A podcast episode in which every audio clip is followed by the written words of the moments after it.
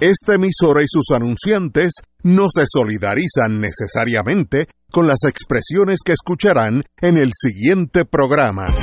Son las 5 de la tarde, hora de escuchar Fuego Cruzado, el programa de más credibilidad en la radio puertorriqueña, en las voces de Ignacio Rivera, Néstor Duprey y sus panelistas invitados con su discusión política dinámica e incisiva de los acontecimientos más importantes del momento. Fuego Cruzado comienza ahora.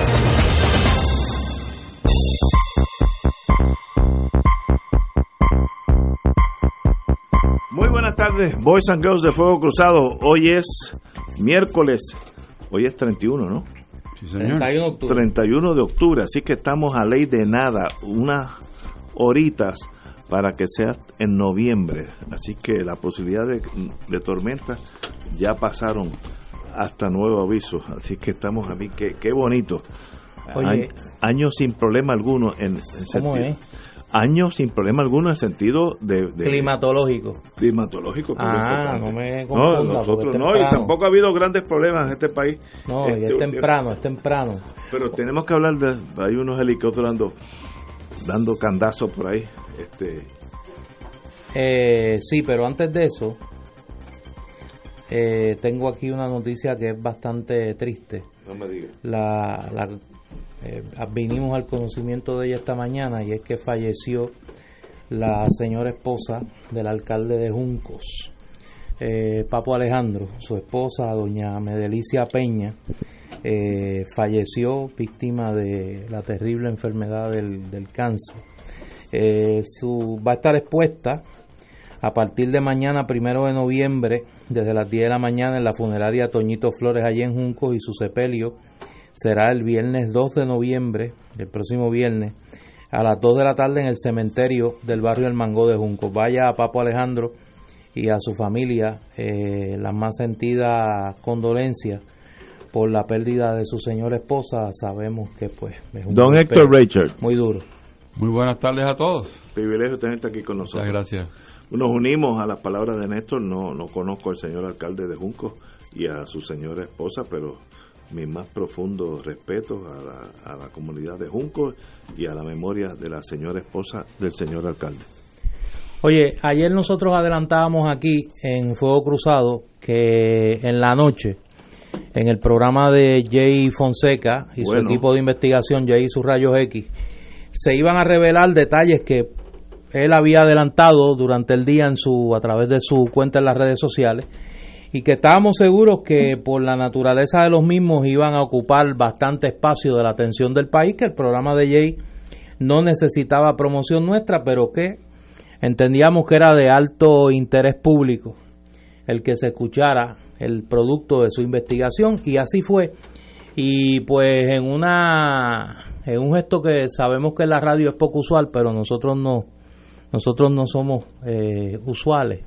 Eh, le pedimos hoy al querido amigo Jay Fonseca que estuviese con nosotros un rato antes de ir a cumplir con sus compromisos con, con el Canal 2 de Telemundo A las cinco y media. a las 5 y 30 para poder hablar un poco de esta investigación que revela eh, datos muy serios sobre el uso eh, o el mal uso del helicóptero de Fura. Y lo tenemos en línea. Eh, Jay, saludos. Bienvenido a Fuego Cruzado. Jay, saludo. Rivera. Muy buenas, Jay. Buenas tardes. Ahora te oímos. Buenas tardes, maestro. Buenas, buenas tardes, Néstor, Ignacio, y no sé quién tienen hoy. Héctor Richard. Don Héctor Héctor Richard. Richard. Tú sabes que estamos rotando la silla, así que no descartes nada. No, no, como tú quieras. Oye, Jay, eh, para no, no aderezar con los comentarios, resúmenos un poco eh, los hallazgos de la investigación que diste a conocer anoche y que has ido ampliando durante el día de hoy a través de, tu, de tus respectivas plataformas de comunicación. bueno, te, agradezco que me, que me llames. Obviamente esto es un equipo de trabajo, aunque mucha gente suena, le sonará clichoso y eso, pero de verdad es un equipo de trabajo, ¿no? Eh, eh, y Valeria Collazo Cañizares, Tatiana Ortiz Ramírez y yo recibimos esta información ya hace bastante tiempo. Y yo quiero dejar algo claro. Típicamente uno no hace estas cosas, pero yo personalmente eh, le escribí al gobernador a su teléfono personal, el cual tengo desde que era candidato, eh, desde Boricua ahora es, antes, mucho antes de ser candidato. Eh, Y, y él me contestó, le dije, mire, gobernador, vamos a sacar una información que puede vincular a su familia directamente, así que nos gustaría tener una entrevista con usted. Quedó en devolver la llamada, lo cual no hizo. Y entonces, igualmente, a la primera dama, eh, lo mismo, ¿no? Porque nos parecía que era algo que vinculaba, específicamente porque tiene que ver con, con, una, con su nana, eh, en una de las ocasiones, la nana de, la nena, ¿no? De, la hija del gobernador, de la primera hija para todos los efectos prácticos, y nos parecía bien sensible. Pero en síntesis, la historia realmente se trata de viajes de placer que algunos de ellos tenían mantos de oficialidad, pero que honestamente se tornaron viajes de placer, y viajes de civiles eh, en un helicóptero que no tenía autorización para montar civiles, incluyendo el gobernador, dicho sea de paso.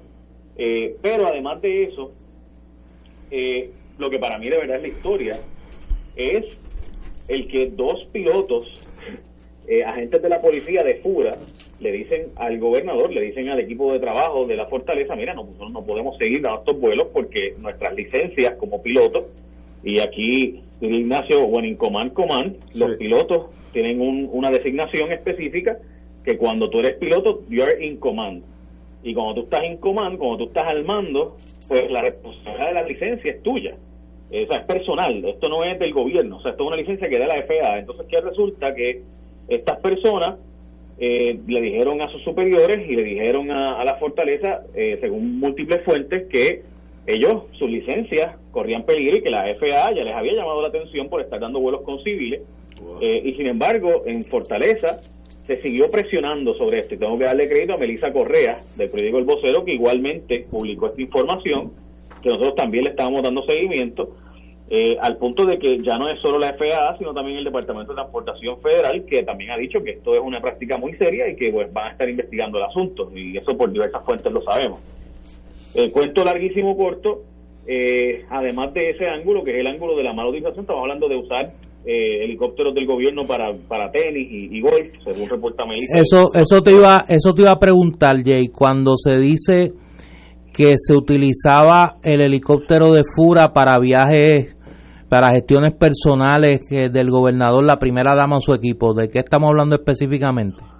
Bueno, la información que nosotros llega es mucha, nosotros no dijimos toda, porque como siempre eh, van a tratar de desmentirnos y pues, como han hecho hoy, como han hecho hoy. Pero hablamos de ocho viajes, donde en esos viajes estábamos hablando de eh, vuelos para fines de jugar golf eh, o tenis, que la información que nosotros llegó fue tenis, no los de golf.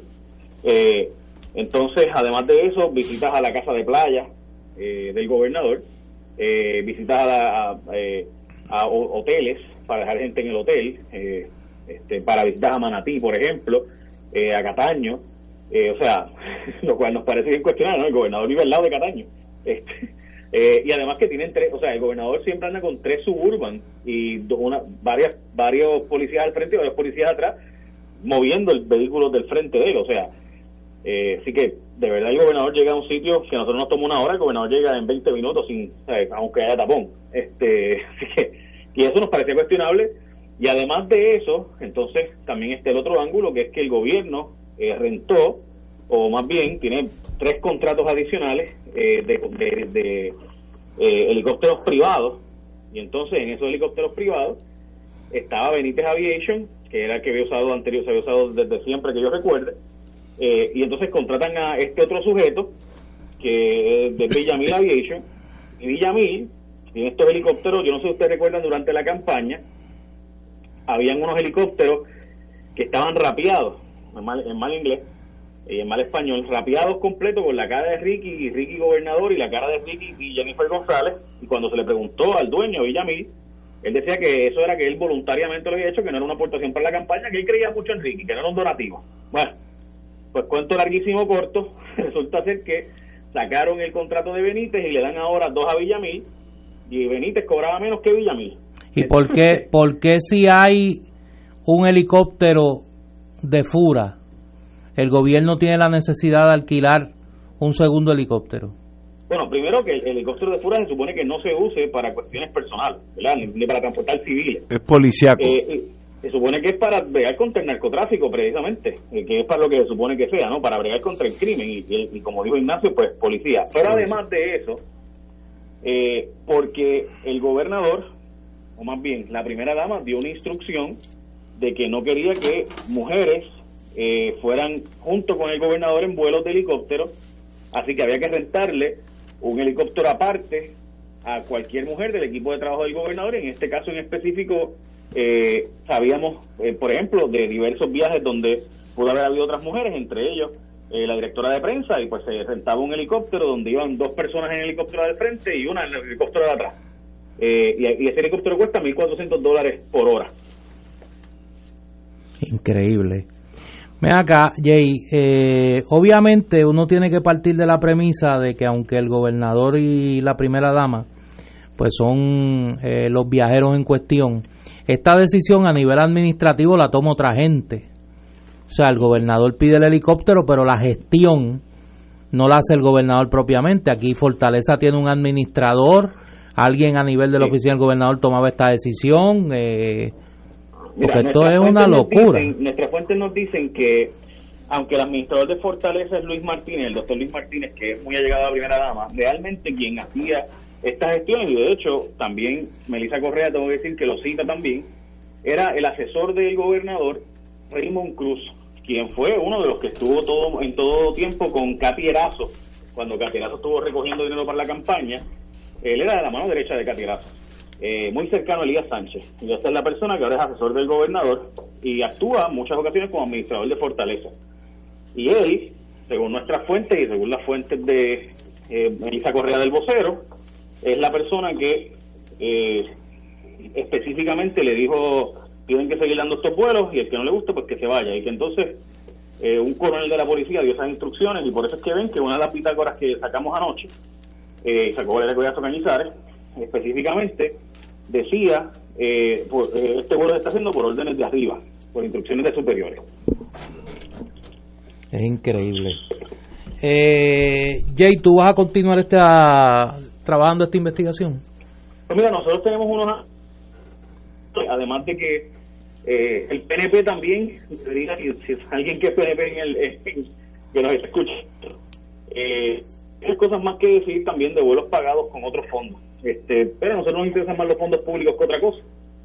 Eh, pero aquí hubo muchos más vuelos y de hecho hay que decir que pues nosotros pedimos las bitácoras de los vuelos privados pagos con fondos públicos, o sea, con, heli- con helicópteros privados, no de FURA, y no se nos ha dado. Así que, y sabemos que hay unos cuantos vuelos ahí que vamos a, a poder señalar y preguntar la necesidad que había de que el pueblo pagara miles de dólares por hora. Jay, eh, en la prensa sale, es Ignacio Rivera, buenas tardes Jay. Gracias, hermano.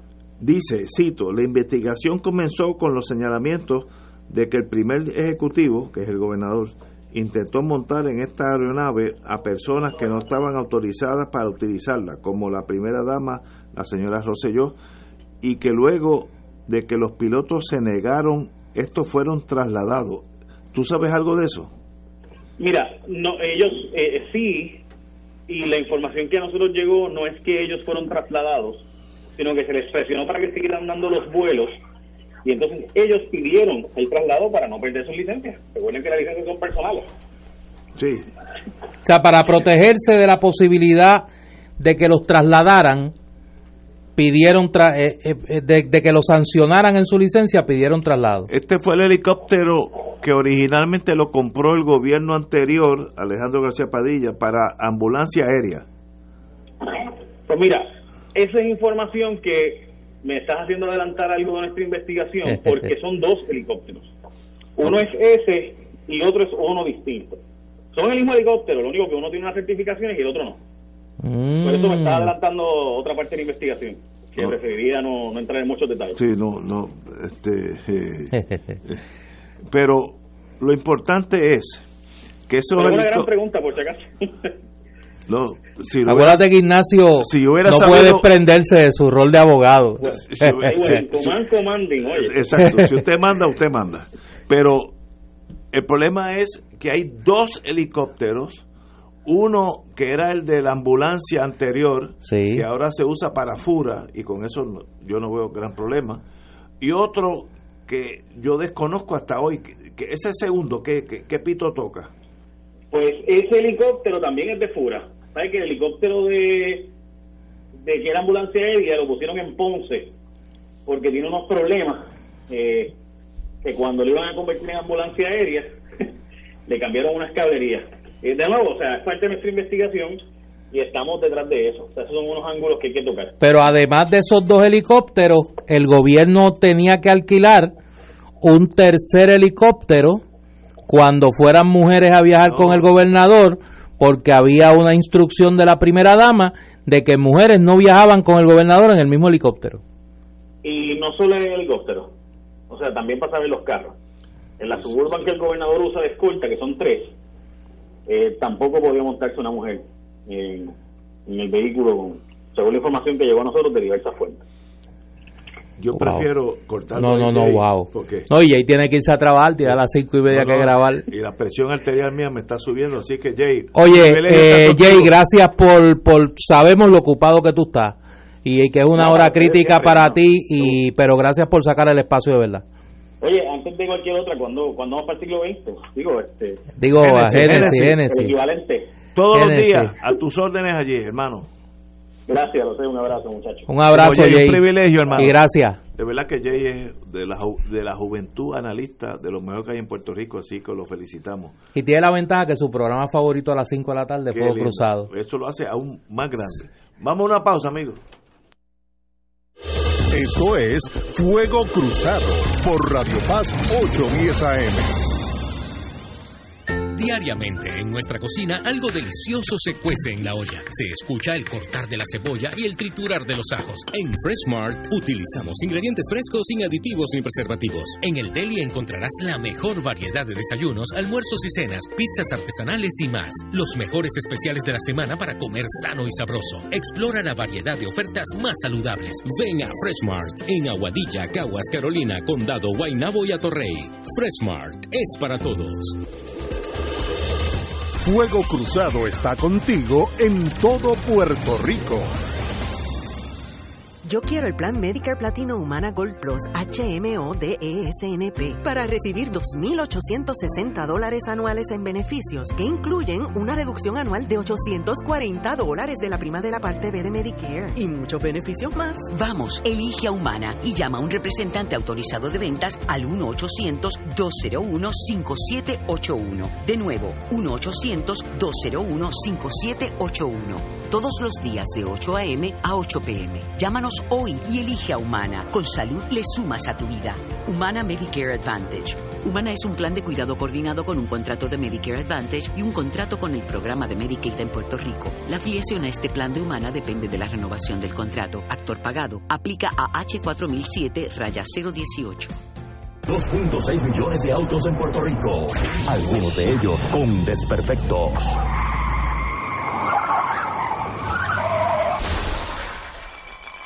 Autocontrol. Tu carro. Tu carro. Tu mundo. Lunes a viernes a las 11 de la mañana por Radio Paz 810 AM. La oficina médica del Dr. Ramón Luis López Acosta, especialista en medicina de familia, provee servicio a pacientes adultos y geriátricos de manera continua y comprensiva, servicio de medicina primaria preventiva y de medicina intrahospitalaria a nuestros pacientes, localizada en la calle Lloveras 650, edificio Centro Plaza, suite 207, Santurce, cerca del Hospital Pavía. Llámenos al 787-725-7888. 725-7888 y haga una cita para evaluación. Aceptamos la mayoría de los seguros médicos Advantage y comerciales. La Parroquia y Academia Espíritu Santo de Levittown presentan a Andy Montañez en Viva la Navidad. Ven y disfruta de una espectacular gala de Navidad en familia. Acompáñeme que en este momento son 55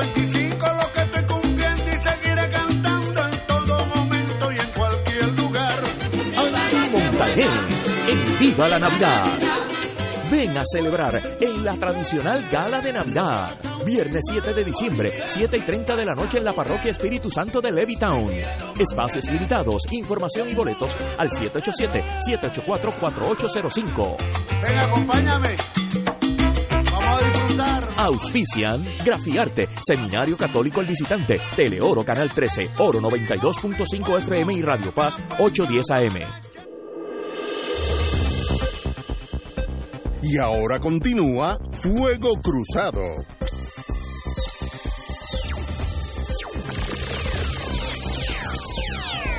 Amigos y amigas, vamos a regresar al Ignacio, tema de los helicópteros. Yo me voy a sentar con calma, como ayer con doña Miriam. Yo necesito escuchar tu análisis de esta, No, de verdad, yo... de esta yo- novela. mira, yo tengo la ventaja. Yo toda mi vida tuve naval, así que yo no sé nada de aviación, nada. Cuando No, lo nada, tuyo es el agua, no el, el aire. agua. Por tanto, todo este enjambre, eh, yo no sé si, lo, si hay reglamentación federal que estos helicópteros de FURA, Fuerzas Unidas de Rápida Acción, que son del Estado, si hay reglamentación federal que los cubre, no sé. Hay un helicóptero que vino aquí bajo un dinero que era para salud, ciencias médicas o, lo- o el servicio de, de, médico y no funcionó porque no tenía licencia y se transfirió a FURA. Eso lo hace, lo limita al Estado. Me pregunto porque no sé. Que el gobernador no pueda usar eso como un carro, como una extensión de su fortaleza, que pueda volar de aquí a Mayagüez, de aquí a Cagua, para, para el asunto que él desee, porque es- es parte de su función, no sé. Además de eso, le añadimos una segunda complicación, que es un segundo heli- helicóptero que salió hoy bajo Jay Fonseca, Lo salió ayer. ayer, pero que sale, lo oí hoy, que yo no sé ni qué pito toca ese segundo heli- que el helicóptero. gobierno ha, tratado de, de confundir a la opinión pública y por eso me parece que ese dato es importante. Hoy cuando el secretario de Seguridad Héctor Pesquera reacciona a esta historia dice que no había ningún problema porque ese helicóptero lo había usado primero García Padilla también. Y lo que nos aclara Jay Fonseca, y por eso para mí era importante que, que escucháramos de, de la boca de quien, quien junto con su equipo y Melissa Correa en el periódico El Vocero ha estado cubriendo esta historia, que estamos hablando de primero de dos helicópteros diferentes. El helicóptero que se compró bajo la administración García Padilla, de acuerdo a la información que maneja Jay y su equipo, ambulancia. el vehículo, el helicóptero ambulancia está en Ponce y por distintas razones no o no lo han querido usar o no lo han podido usar. Ese es uno.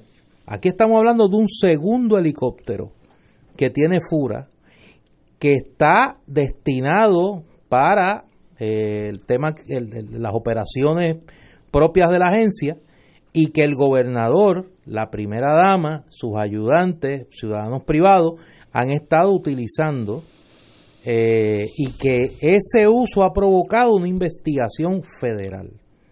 A mí me parece que eso es bueno aclararlo para que no confundamos eh, chinas con botellas aquí. Compañero, don Héctor Richard, ¿qué usted sabe de eso? Digo, y sin hablar, perdóname, de las otras consideraciones que han aflorado a la luz de esto, que por lo menos yo en este momento no quiero opinar. Compañero. Bueno, yo, yo creo que tú te descalificaste muy rápido. Porque. No, no, él se tiró al agua. Si tú Se eres, tiró al agua. Si Yo tú no estás sé en, nada. en el- la Armada de los Estados Unidos, el Navy, y tienes un buque, eh, el presidente no se puede coger fresco en el buque. Eh, porque el buque está asignado a una fuerza armada. Cosas relacionadas Eh, con la Marina. Por eso, con la Marina, y igual pasa con, con los vehículos que tiene el gobierno de Puerto Rico, y para efectos de, de la reglamentación es un vehículo, el helicóptero que tiene FURA. El, ese helicóptero está sujeto a la licencia del, del equipo y del que lo vuela. ¿Eh? Y está sujeto también al protocolo de uso de ese equipo. Y si es un, un vehículo destinado a investigaciones criminales, y si hay para añadirle al cóctel fondos de programas que subvencionan la operación de, esa, de ese vehículo, pues se circunscribe el uso del mismo, en primer lugar, a que el que lo conduzca tenga la licencia apropiada, número dos, que el vehículo tenga la licencia apropiada y en tercer lugar, que esté en cumplimiento de las funciones que se le han ordenado para el uso de ese equipo. Pero, ok, eh, eh, te estoy entendiendo y tienes el análisis jurídico es perfecto. Yo tengo un automóvil en la fortaleza, que es el vehículo oficial del gobernador. Igual tiene cuatro ruedas que tiene una hélice. Es lo mismo, y vuela y no vuela. Es lo mismo, un carro allí. Y yo quiero este domingo ir a casa de doña Yuya, mi tía, con mi familia a su cumpleaños. Y yo salgo de la fortaleza, me monto en mi carro, en la, yo tengo unas guaguas negras, eh, y salen y yo no veo cuál es el problema con eso y es estrictamente familiar, no tiene nada que Pero ver. no, no estás hablando de las chinas y chinas. Ok, vamos, eh, Porque este, si tú eres el secretario, vamos a suponer que Puerto Rico tuviera una unidad marítima. Si tú eres el secretario marítimo y tienes una embarcación a tu haber y ese es tu vehículo oficial, pues tú lo puedes utilizar eh, para tu transportación. Si tuvieras una motora, podrías usar la motora.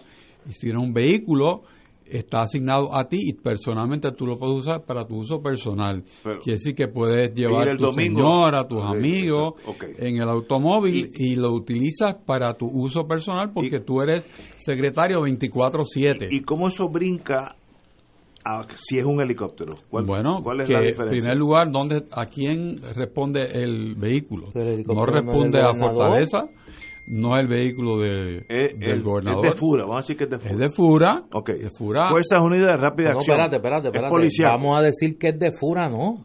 El helicóptero es de Fura. Es de FURA. Por Sí. eso, está de, Fura. Si es de FURA, Tiene que ser operado conforme a la razón de ser de FURA y de las restricciones que pueda tener por los fondos que se le aplican al uso del, del vehículo, eh, a la licencia, eh, porque no todo el mundo puede llevar pasajeros. tiene que ser piloto Tiene con que ser piloto con una licencia que te permita llevar pasajeros. Pero, ok, O sea, que no son, en este caso, miembros oficiales de, de FURA, eh, del departamento a que FURA sirve. yo estoy escarbando un campo que yo no sé. de- de Mira, yo tengo, Pero tengo, de- tengo una persona pero aquí, puedo hacer Ignacio. más fácil. si, si estos fondos, FURA, ese helicóptero lo pagó el gobierno federal, si lo pagó el gobierno federal, yo entiendo que digan, esto es para uno, dos y tres usos, más nada, porque yo soy el que lo entregué. Ahora, si es un helicóptero del Estado, ya sea Puerto Rico o West Virginia, el Estado Sí, sí, pero determina ponlo, cuál ponlo es el más, simple, no no, es no, así. ponlo, ponlo más pero, simple. eh, el gobernador tiene unos, el gobernador tiene unos vehículos asignados a él en este La momento. Sí, señor. La fortaleza tiene unos vehículos asignados para la transportación del gobernador. Eh, así es. Una guagua suburban Sí, y me sí, imagino que en el, en el motorpool de Fortaleza allí debe haber vehículos y es como de momento si el gobernador dijera yo no voy a usar esos vehículos, yo me quiero mover en una patrulla de la policía. Y yo quiero yo quiero utilizar la patrulla Bueno, para que ir por ahí.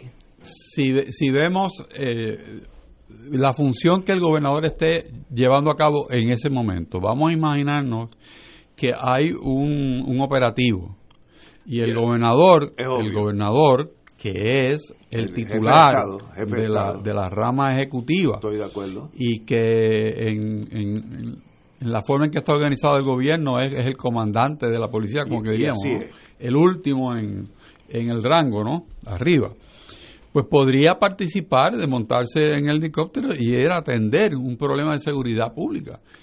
Lo, lo, De eso lo no hay que, donde empiezan los problemas que eh, participó en su conversación aquí el licenciado Jay Fonseca, ¿verdad? Es en una situación en que el uso del vehículo oficial por parte del, del, primer ejecutivo no está de acuerdo con lo que es la razón de ser de que ese vehículo esté al servicio del Estado. Tiene que, tiene que existir un vínculo entre la función que va a ejercitar el gobernador y la gestión que da de ser esa unidad de, de fuerza de rápida acción. Porque si no es así, pues entonces no hay razón para que haya un pasajero que sería el gobernador en ese momento o cualquier otra persona en el vehículo. Y por eso dice bien el piloto que está la persona a cargo y, está obligado para mantener su licencia y para el descargo de su responsabilidad como piloto, porque es como un capitán de barco. Él tiene la responsabilidad de lo que pase ahí en ese en esa nave. Y en este caso, pues lo que surge de la investigación del licenciado Fonseca es que esos elementos no se dieron y que eso es así al punto en que agencias federales que tienen que ver con el licenciamiento del piloto, licenciamiento de la nave, están cuestionando el uso de esa de ese vehículo con ese propósito. Desde el punto de vista legal eh, no es nada complejo. Digo, suena, pero no lo es. Interesantísimo. Yo Digo, y además, que el uso de un helicóptero no cuesta lo mismo, ni No, de no. lejos, que el uso de un vehículo No, de de eso no hay duda. Eso es, un helicóptero vale dos mil dólares la hora en el aire, más o menos. Me lo dijeron hoy varios pilotos. Dos mil dólares, si, si te lo regalan, con todo y piloto regalado, el- el- un helicóptero que está en el aire vale do- más o menos dos mil dólares la hora, regalado. Ahora, yo lo que me digo es, ¿cuál es el problema si el gobernador usa su automóvil, esa suburban negra con bombillitas que prenden y apagan, para ir el domingo a la fiesta de su tía? Porque no es lo mismo, Ignacio, porque esa suburban es está asignada al gobernador Y, y Fura es a, a la policía. para un para unos fines de- específicos de la agencia, no es para transportar al gobernador. O sea, el gobernador no tiene un helicóptero. Ok, pero O sea, el helicóptero no es de la fortaleza ni es para transportar al gobernador. único- No es el equivalente, perdóname, porque porque ese es, el, ese es el meollo de esto. No es el equivalente al Air Force One. O sea, el, el, el gobernador de El Puerto Rico no tiene una es- unidad aérea asignada para él. Vamos a hacerlo más sencillo. Pues, vamos a imaginarnos, vamos a imaginarnos que el gobernador entiende, el que sea, no necesariamente el, el- el doctor Rosello, que para un uso más eficiente de su tiempo, porque tiene que desplazarse a menudo a, a distancias, es necesario tener un helicóptero y se adquiere uno para el uso del gobernador, lo puede hacer. El reglamento de uso de vehículos del Estado lo permite. Puede ser un avión, puede ser una motora, puede ser un barco. La cuestión es que ese no es el caso. wow. Es un tecnicismo legal porque en realidad la diferencia entre usar un automóvil en la fortaleza para ir a una fiesta o el helicóptero de Fura, ahí donde viene el No, ahí está la diferencia Es que la tú brinco, sí, sí, sí. tienes que Entendí, ser entendí. más sensible a Pero ella. si yo fuera abogado de la fortaleza, vamos a asignarle un helicóptero a la fortaleza y entonces se puede usar como taxi. Estoy pensando abogado defensor, que uno siempre busca el acomodo. Bueno, yo creo que igual que puedes comprar un automóvil para el uso de, un- de Fortaleza, un helicóptero. puedes comprar un Se helicóptero. llama Fortaleza Sí. 1, ¿Eh? igual que US One. Pero este no es el caso. Ese no es el este caso. no, es el- no, no, estamos, Mm. por lo menos ya estoy entendiendo. Y sin hablar Como- de no, las no, consideraciones Hablando, eh, no hablemos se- no, del segundo helicóptero, no vamos a No, no, y de las consideraciones No, tampoco, no. y de y de qué autoridad tiene, porque eso sí es, eso eso sí es un problema. Y yo creo que es repetitivo. ¿Qué autoridad tiene la primera dama, la esposa del gobernador, para dar instrucciones y órdenes sobre el uso de propiedad pública? Y, so- y, y- y- y y más el gasto de fondos públicos, en este caso, por consideraciones que nada tienen que ver con política pública.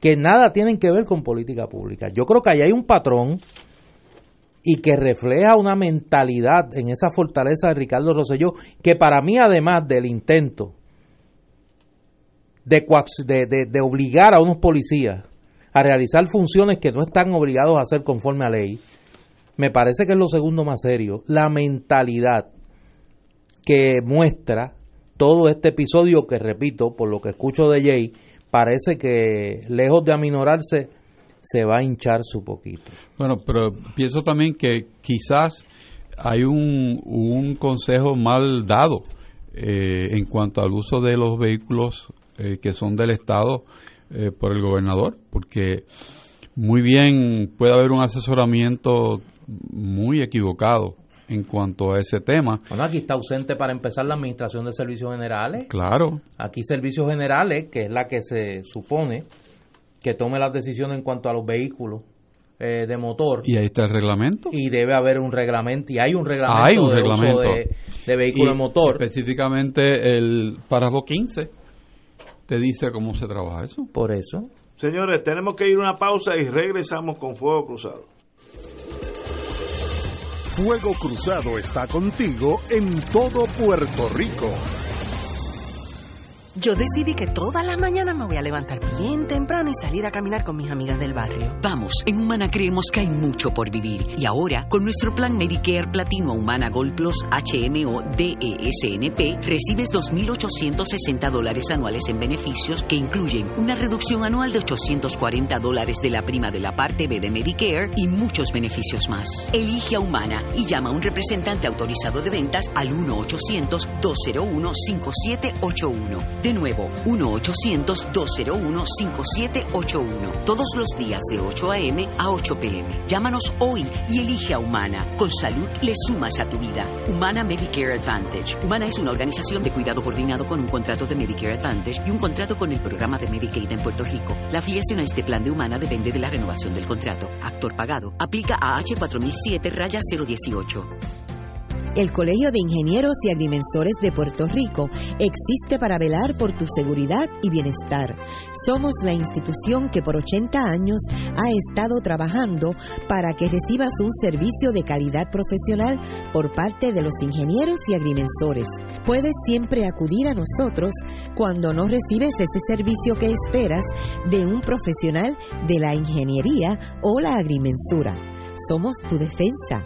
En el colegio existimos por ti.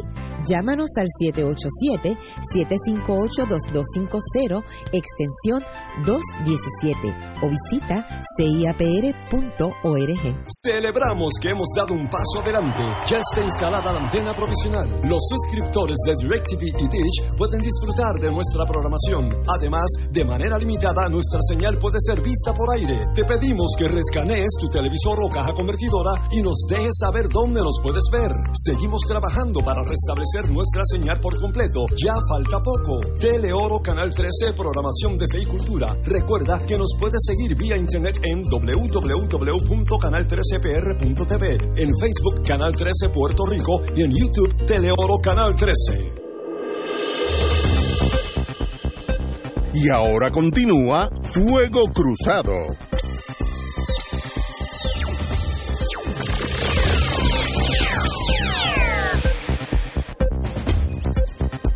Seguimos con el affair de los helicópteros, de el helicóptero. Fíjate que yo no- Mira, no- como yo conozco mi gente, yo me imagino que ya pronto vendrá la estrategia de COI y su y sus eh, muchachos y muchachas de tratar de minimizar todo esto. Ya hoy no le salió la jugada de que García Padilla lo hacía tan bien y eh, los viajes no se hicieron, el gobernador no juega golf. O sea, la, la- el cúmulo de mentiras que han dicho en 24 horas, que todas se les han ido desmintiendo, se les han ido cayendo ante la opinión pública. Yo creo que aquí lo más preocupante eh, es el reflejo de, la mentalidad y de las actitudes eh, de la cúpula que gobierna, o por lo menos controla el Poder Ejecutivo en Puerto Rico. Nosotros tuvimos que escuchar, tras el paso del huracán María, cómo aquí mientras habían decenas de miles de puertorriqueños en la precariedad absoluta, sin energía eléctrica, eh, sin agua, comunidades eh, sin acceso. Aquí los ayudantes del gobernador estaban en Texas buscando eh, un vehículo blindado para el gobernador de Puerto Rico. Entonces ahora escuchamos que en medio de toda esta tragedia, eh, con una mentalidad eh, aristocrática, lejos de la austeridad republicana que deberían vivir gobernantes en un país en quiebra, aquí se usa un helicóptero para de la agencia de seguridad del estado para pasear, para pasear. Y lo peor es que ese vehículo que se usa para pasear, ese helicóptero que se usa para pasear, que debería estar utilizándose para lo que se compró, y peor si fuera con dinero federal, que tiene unas restricciones en el uso mucho más limitada. Hay entonces un asunto que nada tiene que ver con la política pública, que obliga al Estado a hacer una segunda inversión para cumplir con un capricho. Y entonces uno tiene que pararse y preguntarse, y lo he dicho aquí en muchas ocasiones, pero el país no quiere mirar. ¿En manos de quién? ¿O de quiénes? Nosotros estamos como país. O sea, en un momento como el que vive Puerto Rico, como el que vivió hace un año, la trivialidad y la banalidad con que se actúa desde el Poder Ejecutivo es realmente deprimente. Yo no voy a entrar en otras consideraciones porque eso no es asunto mío. Ahora, en la medida que interfieren con la política pública y que se convierten en asuntos de política pública, son temas que se abren a la discusión y a mí me parece que aquí hay mucho que explicar y que haría muy bien el gobernador de Puerto Rico en no despachar esto como un chisme. Porque no es un chisme, no es un chisme. Es mucho más serio y me parece que, repito, junto con el resto de actitudes y actuaciones que hemos tenido que analizar durante el pasado año y meses, apuntan a una mentalidad eh, grave, de graves consecuencias para el país en este momento. Hay personas que han eh, preguntado eh, si esta, este vehículo, este helicóptero, tiene algún uso por razón de los fondos que se utilizaron para adquirirlos. Por lo menos yo no tengo esa, esa información. Pero si ese helicóptero se adquirió mediante una propuesta al gobierno de los Estados Unidos para cumplir una misión específica, sin duda alguna, mientras ese helicóptero esté en manos del gobierno y no se le cambie el uso en consulta con el gobierno de los Estados Unidos, estaría limitado su uso a aquel que dio lugar al pedido de fondos.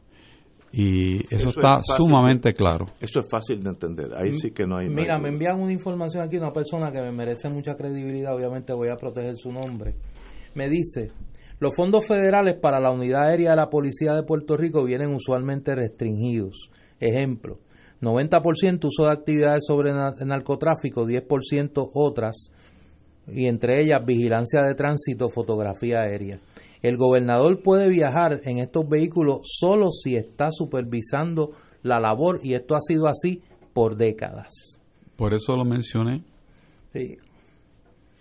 Señores, tenemos que ir a una pausa. Vamos a Fuego Cruzado y regresamos a Puerto Rico.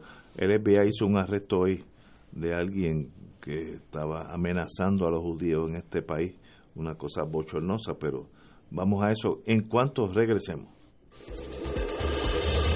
Fuego Cruzado está contigo en todo Puerto Rico. Yo quiero el plan Medicare Platino Humana Gold Plus HMO DESNP para recibir 2.860 dólares anuales en beneficios que incluyen una reducción anual de 840 dólares de la prima de la parte B de Medicare y muchos beneficios más. Vamos, elige a Humana y llama a un representante autorizado de ventas al 1-800-201-5781. De nuevo, 1-800-201-5781. Todos los días de 8 a.m. a 8 p.m. Llámanos hoy y elige a Humana. Con salud le sumas a tu vida. Humana Medicare Advantage. Humana es un plan de cuidado coordinado con un contrato de Medicare Advantage y un contrato con el programa de Medicaid en Puerto Rico. La afiliación a este plan de Humana depende de la renovación del contrato. Actor pagado. Aplica a H4007 raya 018. Se sienten los aires navideños y en la comunidad Jesús Mediador estamos listos para celebrar en familia el Festival Navideño que como todos los años la comunidad Jesús Mediador te brinda. Sábado 24 de noviembre desde las 12 del mediodía y el domingo 25 de noviembre desde las 9 de la mañana. Dedicado a Francisco Pirulo Rosado. Habrá kioscos, música, artesanos y grandes artistas invitados. Andrés Jiménez, Gary Núñez y Plena Libre. Pirulo y la tribu. Los violines de Marquito, trovadores y muchos artistas más. 24 y 25 de noviembre, carretera 871, Barrio Volcán, Bayamón. Te esperamos. Escucha los sábados a las 5 de la tarde para servirte un programa del Colegio de Profesionales del Trabajo Social de Puerto Rico con los temas de interés a la comunidad. Recuerda, los sábados a las 5 de la tarde para servirte por Radio Paz 810. Anímate, pues queremos invitarte a una experiencia única, a visitar la tierra donde nació, vivió, murió y resucitó nuestro Señor Jesús, que marcará, transformará y desatará un proceso de crecimiento espiritual. Anímate y ven a orar con las Sagradas Escrituras y a tener un encuentro personal con Jesucristo, pues no somos turistas, somos peregrinos. Podrás celebrar la Santa Misa en los santos lugares y el sacramento de la confesión. No te arrepentirás de ir, será del 25 de noviembre al 6 de diciembre del presente año. Los precios que te ofrecemos son con las tres comidas diarias incluidas y pasaje aéreo con sus impuestos. Para más información llama a los teléfonos 787-929-4070 y 787-755-8670. Director espiritual y coordinador Padre Danilo Martínez Duarte. Y ahora continúa Fuego Cruzado.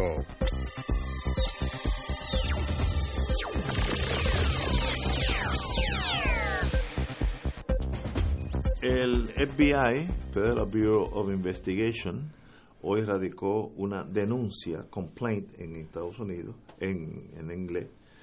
Eh, este señor Elvis Dávila eh, se mudó a barrio Rosario Peñón, sector La Sierra, cantera, 348 kilómetros 14, interior San Germán, eh, desde Nueva Jersey en el 2018. Eh, este señor ya se conocía por las redes de la de, ley orden porque usaba un Gmail se llamaba Cold Fire Hot Starts at gmail.com moraleja cuando usted usa mucho su email recuérdese que alguien lo puede estar velando así que Normalmente. no crea que, que eso es entre usted y, y su mamá que lo, lo está recibiendo. Aquí el FBI dice que este señor usaba esto y tiene otros que variaciones. Pla, plasmadice 2 a gmail.com etcétera etcétera. Et- el FBI dice que este señor Dávila escribió lo siguiente. Eh, bombardean a Twitter maten a todo el mundo eh, todos aquellos que, que trabajan en Twitter eh, póngale bomba a la jefatura de Twitter, decapítenlos todos, murden, eh, eh, eh, mátenlos, todos los, los Twitter employees. También dijo, bombardeen a Facebook, Instagram, bomb Twitter, bombardeen todos los shopping malls donde se venden productos hechos por labor de esclavos, slave labor, eh, y no don't stop bombing the United States, no, no paren de bombardear los Estados Unidos. Entonces le escribió, eh, major mistake, Mr. Dávila, a Milwaukee Jewish Day School, una escuela de niños judíos en Milwaukee, donde indicó, ah, es tiempo para bombardear, eh, bomba suicida, ataquen a Israel, eh, God will burn you all. Dios lo va a quemar a todos ustedes eh, en, en el fuego. Y también eh, voy a mutilarlos a todos, a violarlos, a matarlos, a bombardearlos. También dijo, death to all black people, muerte a todos aquellos negros. Eh, obviamente de mente hasta el eje. Y entonces todo esto, el, el, en el día de hoy fue arrestado por el, el agente del FBI, fue ante un magistrado, la magistrada Silvia Carreño, que encontró causa y es sencillo, sencillamente ahora está en un lugar donde no puede hacer amenazas porque no hay internet. Eh, este señor pues se ha- es acusado por eh, hacer estas amenazas a- que es un delito federal por, por la- el internet y sencillamente eh, el caso es 18 raya 16 74 18 raya 16 74 eh, y es eh, el, el, el, el delito en inglés se llama willful, willfully making a threat, a sabiendas hacer una amenaza por el- los, los medios de comunicación. Eh, yo creo que esto es un, obviamente, un, en inglés se dice copycat, un seguidor del cretino y hombre absurdo, eh, pequeño ser humano que mató 18 judíos en Pittsburgh. Y este, pues, es un infeliz que no tiene vela en este entierro, pero quiere asumir esa también ese rol eh, malvado, pero a rol a nivel mundial y y gracias al sistema ya está preso. Qué bueno. Eh, hoy aclaraba el FBI esta tarde, eh, informa José Esteves de Telenoticias, que las amenazas de este, de este sujeto no fueron dirigidas a eh, la comunidad judía en Puerto Rico, que eran a instalaciones judías y a otras comunidades en los Estados Unidos. Lo que tú señalas a través de eh, sus correos electrónicos, a través de las redes sociales. Eh, yo, como he dicho, esta mentalidad, eh, en la medida que ha cobrado mayor espacio en el diálogo político, aquellos que la cultivan o aquellos que se sienten atraídos por ella dentro de su visión torcida de la vida, eh, se sienten validados socialmente para expresarse sobre, sobre eso. Yo, desde ayer, yo estoy pensando algo y quería, quería comentarlo. A veces uno hace las cosas con la mejor intención y no salen bien. Y ayer eh, yo tengo un problema que es que trato de dialogar antes de dormir con mi conciencia. Y yo creo que nosotros no le hicimos un buen servicio al país ayer cuando le dimos espacio al discurso, no, y lo quiero hablar en serio, de doña Miriam Ramírez Ferrer. Eh, yo, como dije ayer, conozco a doña Miriam Ramírez Ferrer desde que yo era un niño. Eh, y la he visto políticamente desarrollarse desde que comenzó con puertorriqueños en Acción Ciudadana. Pero lamentablemente su discurso político ha caído en un delirio producto de la alimentación en la comunicación política que ha producido la entrada a la sala del diálogo político de esta mezcla de, de demagogia, populismo y, y nacionalismo extremo que representa a Donald Trump. Y aunque si bien es cierto que ese discurso ahora mismo en los Estados Unidos pues está caminando por el medio de la calle, en Puerto Rico nosotros nos hemos preciado, por lo menos este programa se precia, de, de ser diferente en términos de la vara con la que eh, pretendemos ayudar a elevar el diálogo político en el país. La reproducción de esa mentalidad tóxica que abunda lamentablemente en la comunicación política en los Estados Unidos en este momento y en Europa.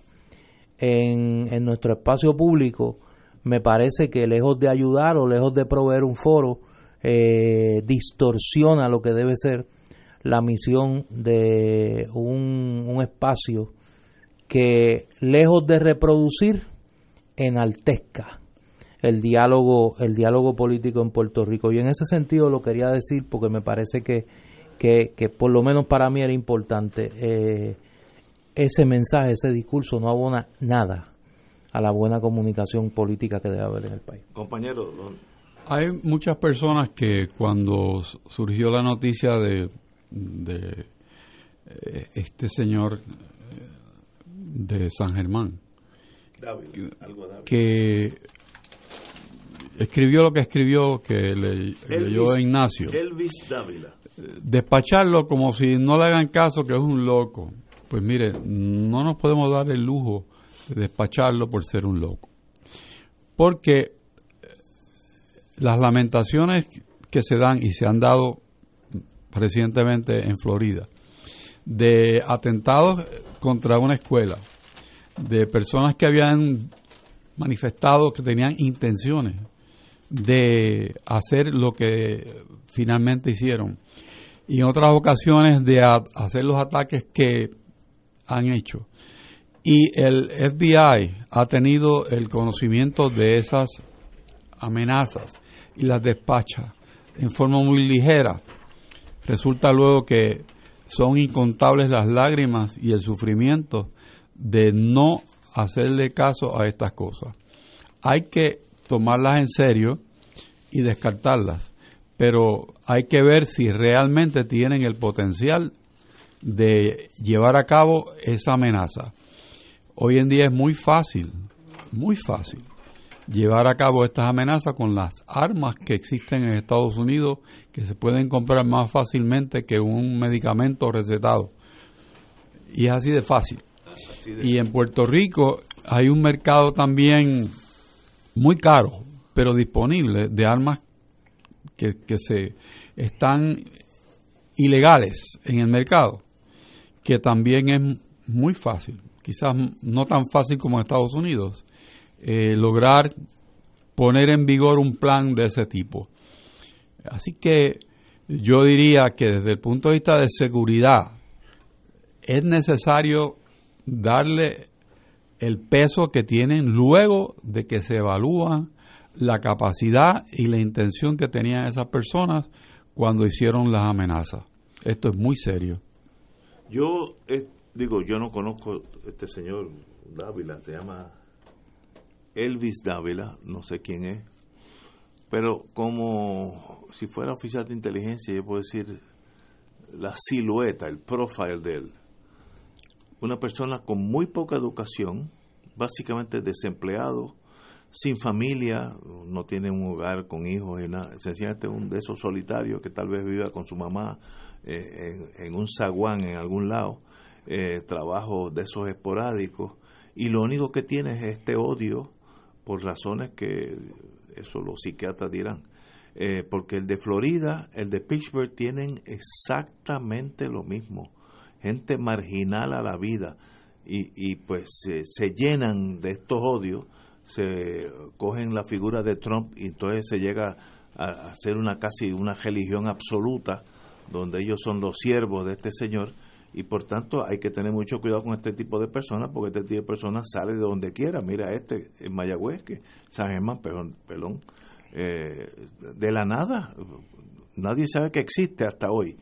Así es que la sociedad tiene que tener un sistema de inteligencia policíaca para detener este tipo de personas marginales. En inglés le dicen lunatic fringe, los marginados lunáticos. Y tiene ese dicho en inglés es absolutamente certero aquellos que no sirven para nada en esta sociedad. Vamos a una pausa. Fuego Cruzado está contigo en todo Puerto Rico.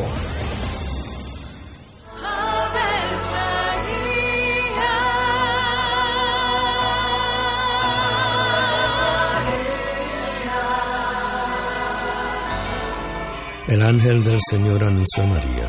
Y ella concibió por obra del Espíritu Santo. Dios te salve María, llena eres de gracia, el Señor es contigo. Bendita tú eres entre todas las mujeres, y bendito es el fruto de tu vientre Jesús. Santa María, Madre de Dios, ruega por nosotros pecadores, ahora y en la hora de nuestra muerte. Amén. He aquí la esclava del Señor. Hágase en mí según tu palabra. Dios te salve María, llena eres de gracia, el Señor es contigo. Bendita tú eres entre todas las mujeres y bendito es el fruto de tu vientre Jesús. Santa María, Madre de Dios, ruega por nosotros pecadores, ahora y en la hora de nuestra muerte. Amén. Y el Verbo se hizo carne. Y habitó entre nosotros. Dios te salve María, llena eres de gracia, el Señor es contigo. Bendita tú eres entre todas las mujeres, y bendito es el fruto de tu vientre Jesús. Santa María, Madre de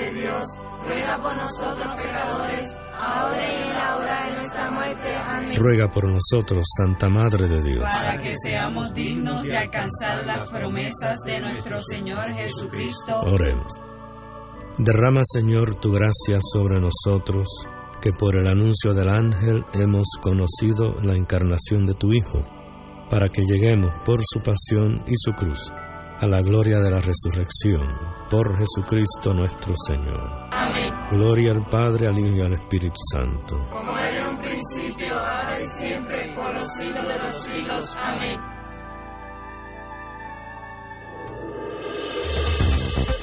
Aquí la llama se enciende cada tarde a las 5 porque escuchas Radio Paz 810 AM, WKBM San Juan y retransmite en diferido WOROFM Corozal San Juan, la Casa de Fuego Cruzado, el programa de más credibilidad en la radio puertorriqueña.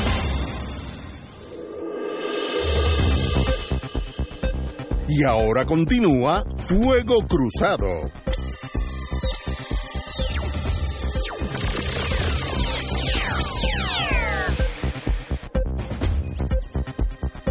Regresamos, amigos y amigas. Tengo algo desde el punto de vista policiaco. Saben que todo el mundo, aquí hay dos que nos gusta ese mundo: el, el ex secretario, eh, el compañero Héctor Richard y a mí. Y quiero hacer una, una no es corrección, un apunte de, sin, sin emociones en ninguno. El secretario del Departamento de Seguridad Pública, Héctor Pesquera, afirmó que no murió asesinado el celador de la Autoridad de Energía Eléctrica, Francisco Chévere. Cito al señor de Seguridad Pública. Le voy a decir ahora mismo que esa persona no fue asesinada. Esa persona no fue asesinada. No hay evidencia científica de eso. Vamos a parar ahí. El rol del señor Pesquera es, ¿cómo se llama este? jefe de seguridad pública. Secretario. Secretario. No es policiaco. Él no está detrás de, de, que si a fulanito lo mataron de dos puñaladas o tres tiros, como en este caso, no murió, yo tengo la evidencia. El rol de usted es de la sombrilla, lo que es el, el ¿cómo se dice en Estados Unidos? Eh, eh, Homeland Security. Es una sombrilla que coordina las agencias policíacas de toda la nación en una y coordina la educación, los fondos, eh, el, el, quiénes son sus directores, etcétera. El que está detrás del crimen, palo a palo, eh, bofetá a bofetá, macanazo a macanazo, el jefe de la policía, lo que era el superintendente, ahora se llama otra cosa.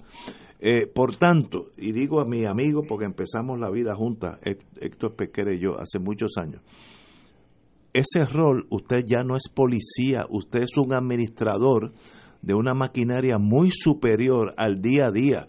Si a este señor lo mataron o no lo mataron, fue un accidente, no fue un accidente, usted está demasiado en la calle todavía, tiene que superarse y ser administrador para asegurarse que esos policías, ya sea de ahí, de los de, los de Fura, de todo lo que sea en Puerto Rico, reciben el entrenamiento, reciben los fondos federales adecuados. Eso es un trabajo bien, bien aburrido, pero bien importante. Más importante de ir allí y estar seguro, coger la huella digital de alguien y determinar que no lo mataron o lo mataron. Mi única queja con el señor Pesquera, que no tengo queja de su profesionalidad, es que sigue siendo policía. That is not your job. Su jefe es coordinar la educación, el bienestar, los, retiros de todas esas agencias que hoy en caen, caen bajo su sombrilla, incluidos los bomberos, etcétera, etcétera. Por tanto, mi queja de buena fe es salga de la calle, ya usted no es un policía con esposa y una pistola al cincho. Eh, don Héctor, como usted sabe de la, ese mundo, se lo paso a usted. La queja que tú presentas, más bien que una queja, una es, es una observación invita a una pregunta que es, que es medular y se cae de la mata a la luz de la información que él presenta. Si no hubo un asesinato, ¿cómo murió? O sea, porque lo, la pregunta obvia es si ya has descartado el titular máximo de la sombrilla que hubo un asesinato, que no lo mataron, pero entonces queda sin explicar cómo murió, especialmente una persona del tamaño del oxiso, eh, cómo estaba en la parte de atrás de un vehículo de su propiedad, eh, que había sido reportado y que estuvo allí, quizás en el cuartel, posiblemente con vida. O sea, es, es la pregunta, la pregunta que no está contestada. Y, y yo pienso que si yo voy a dar una rueda de prensa a hablar de que no lo mataron, pues obviamente tengo que tener la contestación de qué pasó. Y estoy de acuerdo contigo. Y ese rol es para el jefe de la policía o el jefe de la detective. Estamos a nivel de O el jefe operacional. del CIC, Usted que, es, que tiene más conocimiento de Por la ejemplo, investigación. el rol de la sombrilla de, en Estados Unidos es qué entrenamiento van a tener los agentes del FBI, de Customs, de eh, la Guardia Costanera en los próximos 20 años. ¿Cuáles escuelas? ¿Qué van a enseñar? Eh, ¿Cómo se van a educar? ¿Qué armas van a tener? ¿Qué equipo van a tener? Ese es el rol sombrilla. No es estar detrás de Chencho a ver si, si lo pisó un carro o si miró de un batazo. Para eso está la detective, que de paso, buenísimos son. Mi única observación, porque no es ni queja, es, usted tiene que ser jefe de la seguridad nacional de Puerto Rico, no puede ser un policía más, porque de eso hay miles de buenos policías. It's just a matter of time que uno de esos va, va- va a tener el puesto suyo. Ah, así que, observación de buena fe, no estoy criticando a nadie, así que no, no, no, no quiero entrar en esa batalla pequeña. Oye, antes- bueno, todavía tenemos tiempo. Ediciones Callejón y Casa Norberto en Plaza de las Américas. Amores que luchan, relato de la victoria contra el gasoducto en tiempos de crisis energética. El libro del doctor Arturo del Mazol. doctor Arturo Mazol de ya.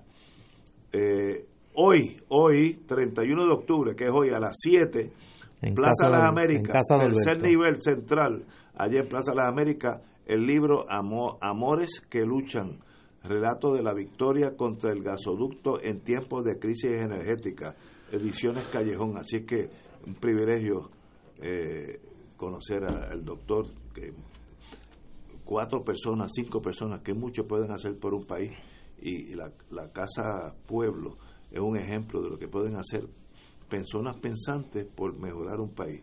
Así que en ese sentido me siento muy orgulloso de ser su amigo. Oye, hablando del tema de pesquera y su sombrilla del Departamento de Seguridad, hoy se anuncia por el gobernador que apareció el dinero para los 45 bomberos que Muy bien, su oye, qué empleo buena noticia. hoy. Eh, 173 mil dólares fueron identificados para retener al menos de manera temporal hasta el 15 de diciembre a estos bomberos. Eh, pero todo tiene Siempre, un siempre, problema. siempre hay un ángulo. La Junta de Control Fiscal La Junta, sí. que dice que aunque se alegra de que el gobierno haya encontrado una solución temporera, advierte que no ha recibido eh, aún del gobierno la fuente de financiamiento identificada para otorgarle al cuerpo de bomberos un aumento de 26 millones de dólares para eh, su presupuesto que alegadamente estaba eh, en el eh, presupuesto finalmente aprobado. Y adelantaron también que han sostenido múltiples reuniones con Pesquera para discutir los fondos para la operación de la Academia de la Policía. eh, y ahí como que le dieron un tapaboca a Pesquera que había dicho que no se había podido reunir con nadie de la Junta. Personal de la Junta se ha reunido en repetidas ocasiones con varios funcionarios del Departamento de Seguridad y Protección e incluso con el secretario Pesquera, así como con las entidades locales y federales relacionadas, incluidas el Monitor Federal y el representante del gobierno ante la reforma de la policía.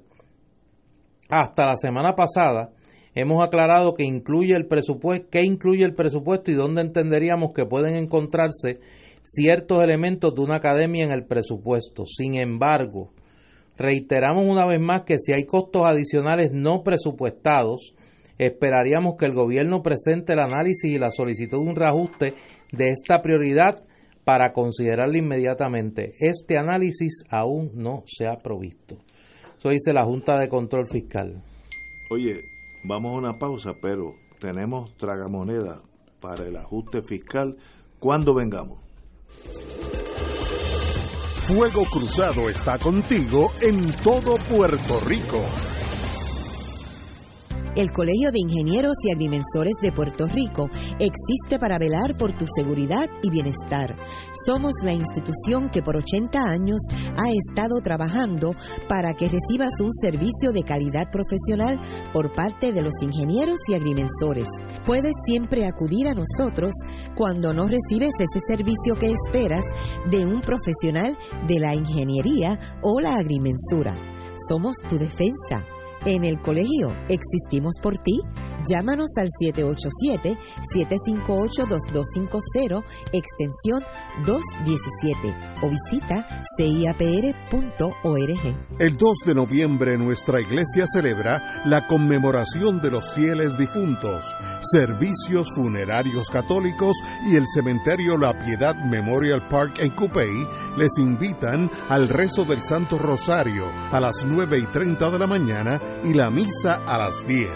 Rosario y Santa Misa de los fieles difuntos este viernes 2 de noviembre en Cementerio La Piedad Memorial Park en Cupey. Celebramos que hemos dado un paso adelante. Ya está instalada la antena provisional. Los suscriptores de DirecTV y Dish pueden disfrutar de nuestra programación. Además, de manera limitada, nuestra señal puede ser vista por aire. Te pedimos que rescanees tu televisor o caja convertidora y nos dejes saber dónde nos puedes ver. Seguimos trabajando para restablecer nuestra señal por completo. Ya falta poco. Teleoro Canal 13, programación de fe y cultura. Recuerda que nos puedes seguir vía internet en www.canal13pr.tv, en Facebook Canal 13 Puerto Rico y en YouTube Teleoro Canal 13. Yo quiero el plan Medicare Platino Humana Gold Plus HMO DESNP para recibir 2.860 dólares anuales en beneficios que incluyen una reducción anual de 840 dólares de la prima de la parte B de Medicare y muchos beneficios más.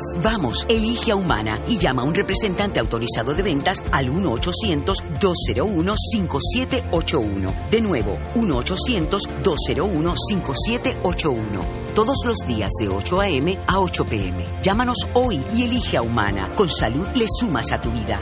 Humana Medicare Advantage. Humana es un plan de cuidado coordinado con un contrato de Medicare Advantage y un contrato con el programa de Medicaid en Puerto Rico. La afiliación a este plan de Humana depende de la renovación del contrato. Actor pagado. Aplica a H4007 raya 018. Fanático del deporte, la mejor información y el mejor análisis lo escuchas los sábados a las 2 de la tarde por Impacto Deportivo con Javier Sabat y el más completo elenco en deportes por Radio Paz 810 AM y en las redes sociales Facebook Impacto Deportivo Radio PR Twitter e Instagram Impacto underscore Deport juntos, impactando el deporte nacional. Y ahora continúa Fuego Cruzado.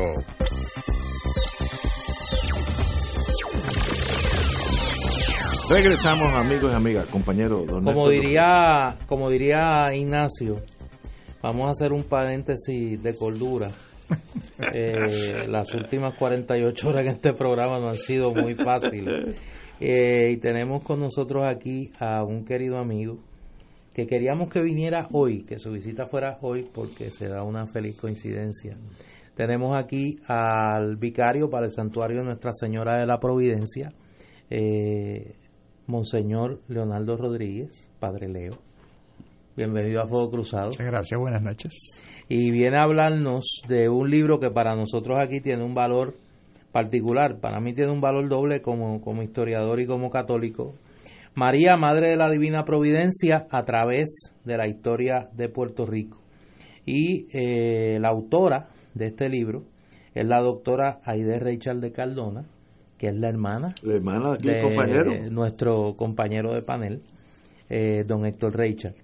Eh, el libro es un trabajo, como todos los de la doctora Rachel, enjudioso, eh, muy bien construido, que va contando las circunstancias históricas, religiosas y sociológicas que se desarrollan alrededor de la devoción en Puerto Rico a la Virgen de la Providencia, que es proclamada eh, patrona de nuestro, de nuestro país y que previo a eso, ya eh, en pleno siglo XX, previo a eso hay toda una historia de devoción que, repito, va más allá del mero fenómeno religioso y cubre aspectos históricos, sociológicos y, por qué no decirlo, políticos. Tiene algo también. Sí, pero para que nos hable de eso y el por qué este libro en este momento, pues quisimos que Padre Leo eh, estuviese con nosotros. ¿Por qué eh, el libro en este momento en particular? Bueno, ¿por qué? Pues hace dos años que el señor arzobispo me nombró vicario para el santuario y pues ya existía un comité ¿no? que trabajaba con la pastoral del santuario, pero una de las carencias que yo veía es que como que, bueno, el puertorriqueño en general, pues somos flojitos en historia, no antihistóricos, sino ahistóricos, creo que aquí han hablado varias veces de ese Sí. aspecto. Y en lo que se refiere a historia Ha venido a un buen lugar. en la que se refiere a historia de la iglesia, que es un aspecto particular de la historia, y que en Puerto Rico pues es un aspecto fuerte, como en casi todas las naciones en América, pues la iglesia tiene un lugar muy importante en el desarrollo histórico de la sociedad en general, pues ya que somos así como históricos en lo que se refiere a historia de la iglesia, somos mucho más todavía históricos. Yo quería que se pudiera conseguir plasmar de alguna forma, por un lado, la teología de lo que es la providencia, la teología mariana de la Virgen de la Providencia, la dimensión histórica y junto con eso, pues la parte devocional, cultural, que no fuera una devoción superficial, sino que encontráramos algo profundo. Entonces queríamos buscar y buscábamos bastante distintas personas que nos ayudaran con esto, ensamblar ese, ese, esa obra que pudiera juntar todos esos aspectos, teológico, pastoral, histórico, devocional.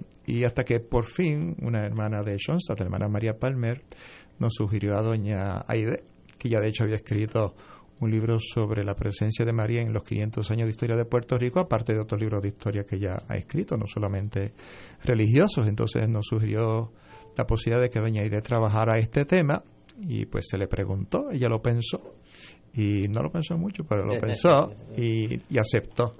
Entonces, pues se dio, a la tarea de ver sobre todo la parte histórica. Conseguimos a otra doctora, la hermana Elena Lugo, que es bioética, es teóloga, eh, y ve la parte de lo que es la providencia, el concepto de providencia teológicamente hablando, pero no solamente en el ambiente judío-cristiano, sino incluso desde las religiones paganas. Así que es un ensayo corto, pero es bastante amplio.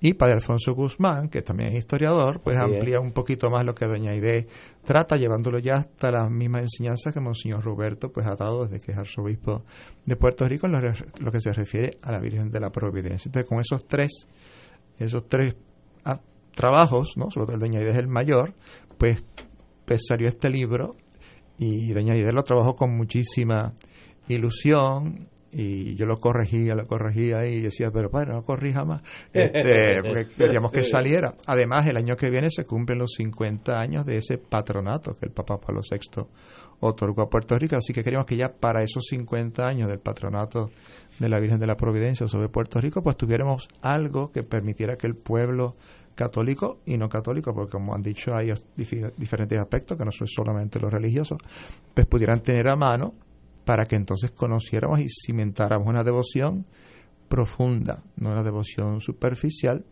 Y, y eso es importante antes que incluso pues construir un edificio, lo que queríamos hacer, el santuario, ¿verdad? Pero si no hay una devoción profunda y bien cimentada, pues lo otro es como accesorio.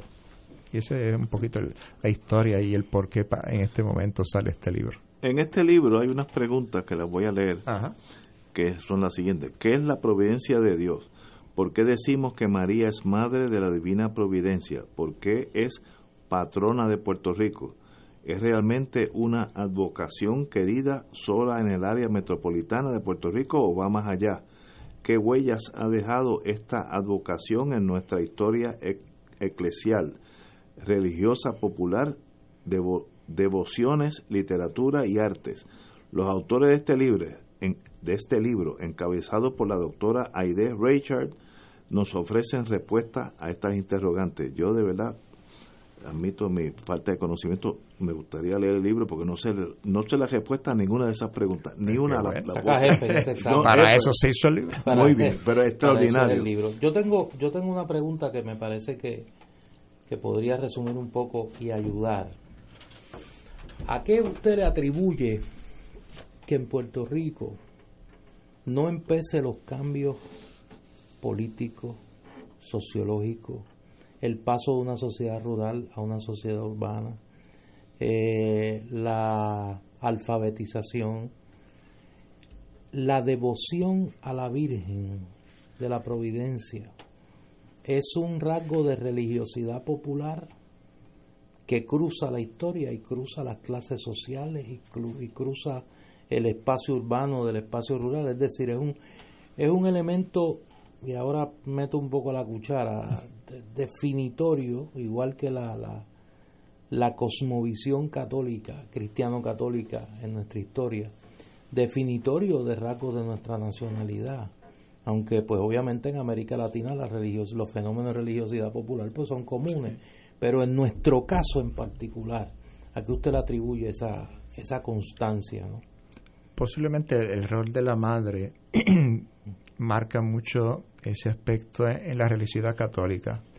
Este, obviamente, para nosotros es central Jesús, obviamente, pero Jesús al dejar a sus discípulos, su madre, en la cruz, pues eso marca la, la personalidad de un cristiano.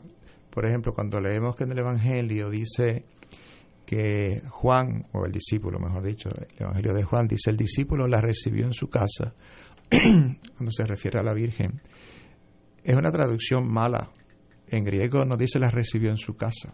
En griego dice la recibió entre sus cosas más íntimas. En griego ta y día, es la, la, palabra de donde viene la palabra idiosincrasia en español. Entonces, entre las cosas más propias del ser discípulo de Jesús está el recibir a la madre de Jesús. Y creo que eso quedó muy marcado con la evangelización de Puerto Rico y de América, y también en otros países. Si no va a países, por ejemplo, como Polonia, la, la persona de la Virgen en la defensa de la historia, de la sobrevivencia de Polonia como nación, la devoción, la piedad, es una marca imborrable. En Polonia eso es tremendo. Y, y, en Puerto Rico, aunque hemos tenido distintos avatares históricos, pues a pesar de todo, eh, esa persona, esa marca de la devoción mariana, pues también señala la religiosidad popular del puertorriqueño. En parte yo creo que por esa razón. Yo comparto su criterio sobre eso. En, en cuanto al libro, yo yo Usted diría conspirador ahí. que, eh, bueno, ese proyecto. No tanto, no tanto. Viendo la forma en que Aide Elena, mi hermana, eh, acometió este trabajo, la, la devoción, la intensidad de su búsqueda, la validación de la información que estaba fluyendo, a veces contradictoria, eh, resulta en un libro que yo creo que todos deberíamos leer. Eh, es ameno, es interesante, tiene cosas que muchas personas no tienen ni idea de que se pueden haber dado alrededor de la figura de nuestra madre. Y creo que es un trabajo hecho con mucho cariño, es un trabajo eh, que yo creo que es un legado de una persona que en su vida siempre ha sido una devota incansable de nuestra madre. Y una de las principales contribuciones es que en un solo libro se reúnan todos estos aspectos. Porque, por ejemplo, creo que antes de esto lo que hemos conseguido, que incluso por Amazon o estas cosas de Internet, se consiguió un libro editado en el siglo XIX que hablaba de las devociones marianas en América y tiene unas cuantas páginas dedicadas también a Puerto Rico y a la Virgen de la Providencia. Pero después de eso, de finales del siglo XIX, no había salido nada. Yo Entonces, no poder juntar todos estos aspectos en un solo libro, que no es tan largo, que es amena su lectura, como dice el licenciado Richard, pues hace posible que nos acerquemos a esto desde una desde diferentes perspectivas, que sea enriquecedor para nosotros y que nos permita también pues, caminar hacia el futuro. El libro no, no se cierra, el libro abre hacia otras perspectivas que incluso hasta la misma de añadir, según iba descubriendo las cosas, ya se emocionaba y decía, pero aquí hay cosas que podrían seguir, sobre todo en el, en el tema de la literatura. Se ha, se ha, visto que hay mucha literatura que no se ha compilado mm, dedicada a la Virgen de la Providencia, poemas y otras cosas. Música, nosotros conocemos fundamentalmente dos himnos, la plena y la danza, pero hay muchas otras composiciones musicales referentes a la Virgen de la Providencia, así que hay aspectos de, de arte, de artes plásticas, de arte musical, de arte literario que darían para hacer otras obras a partir de este libro que ha publicado doña Ide. Yo creo que usted ha mencionado las dos cualidades que me, me, me parece eh, le dan un gran valor al trabajo. Número uno, no es un devocionario, es un libro de historia. Exacto, y en cosa. ese sentido eh, tiene el rigor Sí. que debe tener un libro de historia, tiene múltiples miradas eh, desde el punto de vista sociológico, desde el punto de vista cultural, las distintas manifestaciones, como usted señala, de la cultura, en un eh, libro muy manejable. O sea, es un libro sencillo, es un libro eh, que no por ser eh, riguroso es engorroso. Eh, y en ese sentido, pues me parece que va a ser una, un- una lectura de mucho provecho. ¿Cuándo se presenta? ¿Cuándo se presenta y dónde se consigue? Lo presentamos este sábado en Casa Norberto, que ahorita mencionaban, gracias a Dios he escuchado Se que ve Casa en la Norberto Plaza Cultural un libro detrás de otro. Principal del país en este Plaza de momento. las Américas. Plaza de tercer este sábado a las 1 y 30 de la tarde estará presente Doña Aide. El padre Alfonso, la hermana Elena Lugo no puede estar porque ella va por el mundo entero dando conferencias y no coincide en Puerto Rico. Pero Doña Aide, que es la autora principal, padre Alfonso, estará presente. Estarán presentes, lo presentará el doctor eh, Roberto mm, Fernández Valledor, que también es un profesor emérito de literatura, un conocedor, también conoce a Doña Aide, así que esperamos que sea una presentación que ayude a los que estén allí a, a conocer la riqueza de este libro. Lo pueden adquirir allí en Casa Norberto, lo pueden adquirir en el Santuario de la Virgen de la Providencia, por falta de fondo, no es que hayamos hecho mucho, pero se puede adquirir Ajá. por Amazon. Y eso es parte de los adelantos este tecnológicos, así este que por sábado también. Amazon este sábado sí lo podrán adquirir allí en Y la mejor, es, la mejor es la presentación. tiene los- La- los- y se lo puede autografiar Doña. Aide, etcétera. Doña Aide se lo dedica y además pues tiene va a ser una buena conversación eh, allí Padre Alfonso que es un historiador También, sí, eh, tiene un trabajo extraordinario sobre la orden franciscana en Puerto Rico eh, y es eh, yo quiero decir algo porque si no lo digo soy un malagradecido y soy un irresponsable. Y a mí esas cosas no esas dos cualidades no me gusta cargar con ellas. De lo mucho que se le puede deber a Monseñor Roberto González Nieves en su paso como arzobispo metropolitano de San Juan, yo por lo menos le agradezco sobremanera el valor que le ha dado al rescate de la historia de la iglesia en Puerto Rico. Ha puesto un especial empeño en eso. Eh, él se en el archivo arquidiocesano, que es nuestra, eh, nuestro ángel guardián. Yo no recuerdo que Monseñor Roberto González Nieves le haya negado el acceso a ningún historiador al archivo arquidiocesano de San Juan. Y en ese sentido me parece que es una contribución que hay que apreciar, tanto los historiadores que somos católicos y que trabajamos el tema de la historia de la iglesia en Puerto Rico, como los historiadores seculares que sencillamente trabajan el tema de la iglesia dentro de otros contextos. Y me parece que es una gran contribución. Y este trabajo de la doctora Ida Richard se inscribe en esa en esa misión pastoral particular de Monseñor Roberto de rescatar la historia de la Iglesia Católica. Monseñor Roberto llegó en un momento crucial de la historia porque se acercaban los 500 Exacto. años. Y, y, y en preparación a esos 500 años, pues él me pidió también que comenzara, hiciera algo. Y ahí fue que comenzaron los simposios que se hicieron hasta. De iglesia y- hasta- y sociedad, Estado y sociedad. De Estado y sociedad. El 2012, después lo siguió un comité de historiadores, pues yo no soy historiador y no, no, no me sentía así capacitado, pero comenzamos un pequeño esa, esa, esa semilla que de- desembocó en esos simposios que hubo durante nueve años y después se han seguido, aunque ya terminó el quinto centenario, Exacto. se han seguido estos No, simposios y se de han historia, trabajado- y en esa misma ruta pues entra también este libro de doña Aide con la riqueza que tiene, con los descubrimientos que ella ha hecho, que ella se emocionaba cada vez que descubría algo, me llamaba y también tiene un capítulo muy particular dedicado a la diáspora, ahorita que se hablaba del tema de la Sí. Como los puertorriqueños, como ya se habían identificado tanto con esta devoción que al emigrar de Puerto Rico en los años 40, 50, se llevaron ese amor y entonces en Nueva York, en otros lugares de Estados Unidos, se desarrolla esa devoción a la Virgen de la Providencia como ese pedacito de patria que ellos se llevan y, y, marca su identidad en Estados Unidos, ese amor a la Virgen de la Providencia hasta hoy. Y hay un capítulo totalmente dedicado a ese aspecto de la devoción a la Virgen de la Providencia en la diáspora en Estados Unidos. Padre, es un privilegio tenerlo aquí con nosotros, de verdad que cada, cada día que uno tropieza con este tipo de amigos y religiosos, pues uno se torna más religioso con la imagen de ustedes. Así que, y falta que hace. En el caso mío, mucha. hace falta eso, hace falta. Padre Leo, gracias. La cita es el sábado a la una. una de la tarde, Casa Norberto, tercer piso, Plaza Las Américas. El libro que debe estar en la biblioteca de todo el que se preside.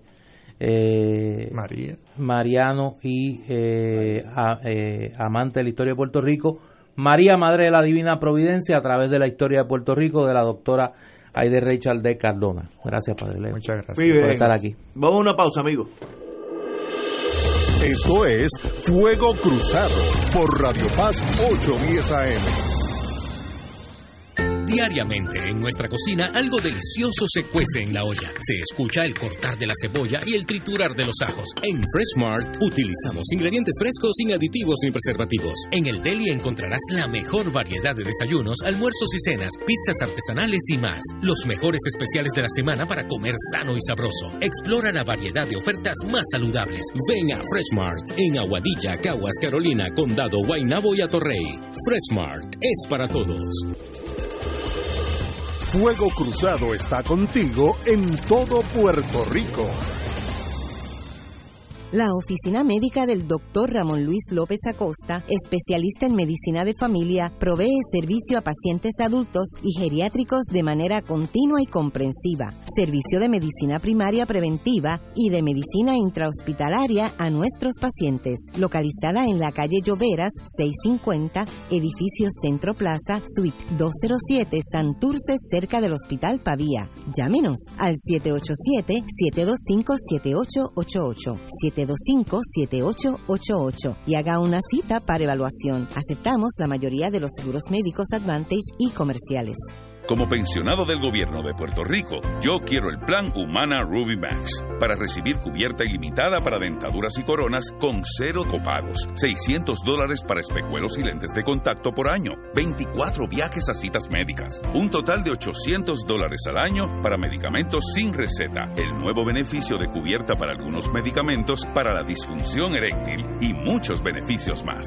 Elige a Humana y llama a un representante autorizado de ventas al 1888 338-2185. De nuevo, 1-888-338-2185. Todos los días de 8 a.m. a 8 p.m. Llámanos hoy y elige a Humana. Con salud le sumas a tu vida. Humana. Humana Rubimax es un plan Medicare Advantage HMO con un contrato con Medicare. La afiliación en este plan de Humana depende de la renovación del contrato. Actor pagado. Aplica a H4007 raya 801. Anuncio autorizado por la Administración de Seguros de Salud del Gobierno de Puerto Rico. La Parroquia y Academia Espíritu Santo de Levittown presentan a Andy Montañez en Viva la Navidad. ¡Viva Nochebuena! ¡Viva Navidad! Ven y disfruta de una espectacular gala de Navidad en familia. Acompáñeme que en este momento son 55 los que estoy cumpliendo y seguiré cantando en todo momento y en cualquier lugar. Andy Montañez en Viva la Navidad. Ven a celebrar en la tradicional Gala de Navidad. Viernes 7 de diciembre, 7 y 30 de la noche en la Parroquia Espíritu Santo de Levittown. Espacios limitados, información y boletos al 787-784-4805. Ven, acompáñame. Vamos a disfrutar. Auspician Grafiarte, Seminario Católico El Visitante, Teleoro Canal 13, Oro 92.5 FM y Radio Paz 810 AM. Y ahora continúa Fuego Cruzado.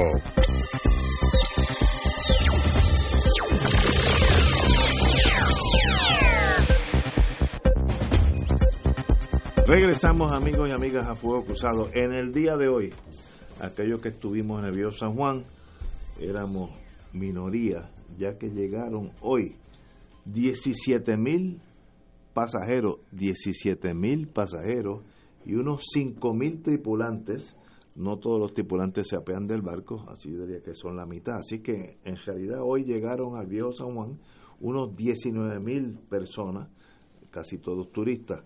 Eh, el gobernador estuvo allí para saludarlo, yo creo que fue una, un acto muy bonito y esa es la compañía de turismo, es una de las armas que yo, yo diría que está funcionando en Puerto Rico. Eh, 17 mil turistas sin contar la tripulación, en cualquier puerto del mundo es un montón de gente. En los, Nueva York, Los Ángeles, eh, donde eh, Vigo, España, lo que sea, Lisboa, llegar sencillamente 17 mil personas de un día. Eh, hoy fuimos a, caminar por el Río San Juan en mi oficina. Difícil caminar, difícil los restaurantes y eso es excelente economía. Es una industria que está bien, ha mejorado con los últimos años. Ambos partidos han ayudado a mejorarla, así que lo felicito a todos y el gobernador que estar allí, darle la bienvenida, también es excelente. Don Héctor. Es una señal muy interesante porque de momento el turismo bajó su intensidad eh, con el tema de los huracanes, si era seguro no venir a Puerto Rico, si el Caribe era un sitio para vacacionar aún personas que tenían cuestiones profesionales en Puerto Rico, yo recibí llamadas si era seguro venir a Puerto Rico para tomar una deposición o era un juicio, cosas así que, que bueno, con tener la televisión mundial bombardeada de la miseria de Puerto Rico bajo el huracán, eh, impacta negativamente el deseo de venir aquí. Gracias a Dios eh, hemos tenido un, un cambio en, de actitud y mucho se debe al trato que están recibiendo las personas que han venido a Puerto Rico. Eh, es muy, muy esperanzador ver cómo hay un, una forma mucho más abierta hacia el que viene a Puerto Rico. Hay el deseo de facilitarle al, al turista, al que nos visita, eh, su estadía placentera en este país. Y otra cosa interesante es que va más allá de los cruceros de San Juan, es que en el resto del país se está dando también un turismo muy, muy eh, fuerte y muy interesante de personas de distintas partes del mundo que vienen a tener una experiencia de esta isla tan bella que tenemos nosotros. Don Néstor. Yo creo que de los pocos aspectos de política pública que hemos tenido en Puerto Rico en años recientes, donde iniciativas han podido sobrevivir el vaivén partidista y el cambio de una a otra administración, este tema de la prioridad al desarrollo turístico y particularmente a la industria de cruceros, el rescatar a San Juan como un destino de los cruceros importante. Y en ese sentido, me parece que habla bien de, eh, de ambos gobiernos, el gobierno de, de García Padilla y el gobierno actual de Ricardo Rosselló que se le haya dado continuidad eh, a esto. Claro está, siempre hay espacio para mejorar. Seguro. Yo escuchaba, yo, yo he estado leyendo y escuchando eh, mucho a una querida amiga, eh, Dafne Barbeito, que pues es una conocedora de esta industria, mucho, obviamente, muchísimo más que yo. Y ella señalaba la importancia de que este tipo de, de, que este tipo de mega evento se tenga un mayor conocimiento cuando va a ocurrir y que haya una mayor promoción eh, sobre esto porque parte de, del encanto de esto es la actividad económica que genera alrededor de estas visitas. Y me parece que en ese sentido eh, haría bien el gobierno de escuchar este señalamiento que hace que hace Dafne porque de repito viene de alguien que conoce que está en la industria y que conoce bien esa dinámica y que me parece que apunta a una necesidad que es que se puede explotar al máximo en términos económicos esta, esta avalancha de turistas al viejo San Juan, eh, no solo para los negocios que están allí, sino otras oportunidades que se abren, se abren con esta gran cantidad de turistas. Yo creo que es una industria que hay que seguirla creciendo, mirándola con mucho amor y cariño, votar la política a por los cuatro vientos y seguir explotándola porque está bien y va mejorando. Yo que estaba allí en el Viejo San Juan, hace 10 años era una tercera parte de lo que es hoy. Así que bienvenidos los dos partidos que han ayudado a que eso sea así en el día de hoy. Y a la a las directoras o el director, no sé si ahora es hombre o mujer. Ahora es Carla Campos, la directora de la compañía Las de directoras en los últimos años obviamente saben lo que están haciendo. Tenemos que ir a una pausa y regresamos with Crossfire. Fuego Cruzado está contigo en todo Puerto Rico. Como pensionada del gobierno de Puerto Rico, yo quiero el plan Humana Ruby Max para recibir cubierta ilimitada para dentaduras y coronas con cero de copagos y muchos beneficios más. Elige a Humana y llama a un representante autorizado de ventas al 1-888-338-2185. De nuevo, 1-888-338-2185. Todos los días de 8 a.m. a 8 p.m. Llámanos hoy y elige a Humana. Con salud le sumas a tu vida. Humana. Humana Ruby Max es un plan Medicare Advantage HMO con un contrato con Medicare. La afiliación en este plan de Humana depende de la renovación del contrato. Actor pagado. Aplica a H4007 raya 801. Anuncio autorizado por la Administración de Seguros de Salud del Gobierno de Puerto Rico. Radio Paz te ofrece el mejor motivo para levantarte temprano y disfrutar el comienzo de un nuevo día de lunes a viernes con Enrique Liboy y Radio Paz en la mañana. La dosis perfecta de noticias, deportes y éxitos musicales de todos los tiempos, humor y curiosidades, calendario de actividades y tus peticiones musicales por el 787-300-4982. Conéctate con el 810 AM de lunes a viernes con Enrique Liboy y Radio Paz en la mañana. Hoy más que nunca, Puerto Rico necesita el cooperativismo para juntos salir adelante como pueblo. Conoce cómo podemos hacerlo. Sintoniza Cooperativismo por Puerto Rico, el programa radial de la Liga de Cooperativas. Todos los martes a las 4 de la tarde, por aquí, por Radio Paz 810 AM. Todos los jueves Radio Paz y la Administración del Seguro Social te ofrecen un espacio informativo para orientarte y aclarar tus dudas sobre los derechos, requisitos y obligaciones para poder disfrutar de sus beneficios. Plantea tus preguntas por el 787-300-4982 y conoce antes que nadie los detalles concernientes a cambios y nuevas regulaciones, escuchando todo sobre Seguro Social con Víctor Rodríguez los jueves de 2 a 3 de la tarde por Radio Paz 810.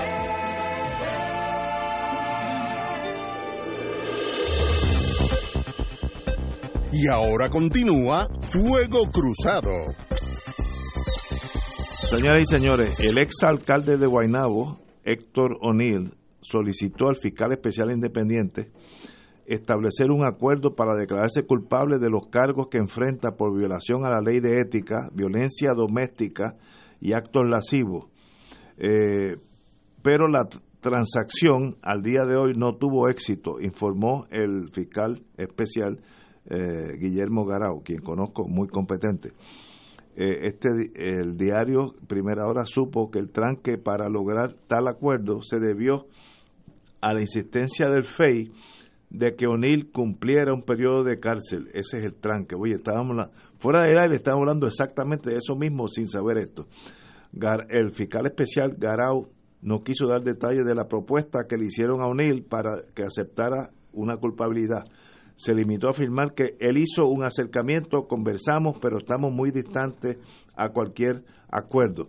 Estoy ahora especulando, yo asumo que el señor exalcalde lo que quiere es eh, declararse culpable, pero sin tener que ser eh, reo de galera, como dicen allá en España, estar preso, que no se lo recomiendo a nadie.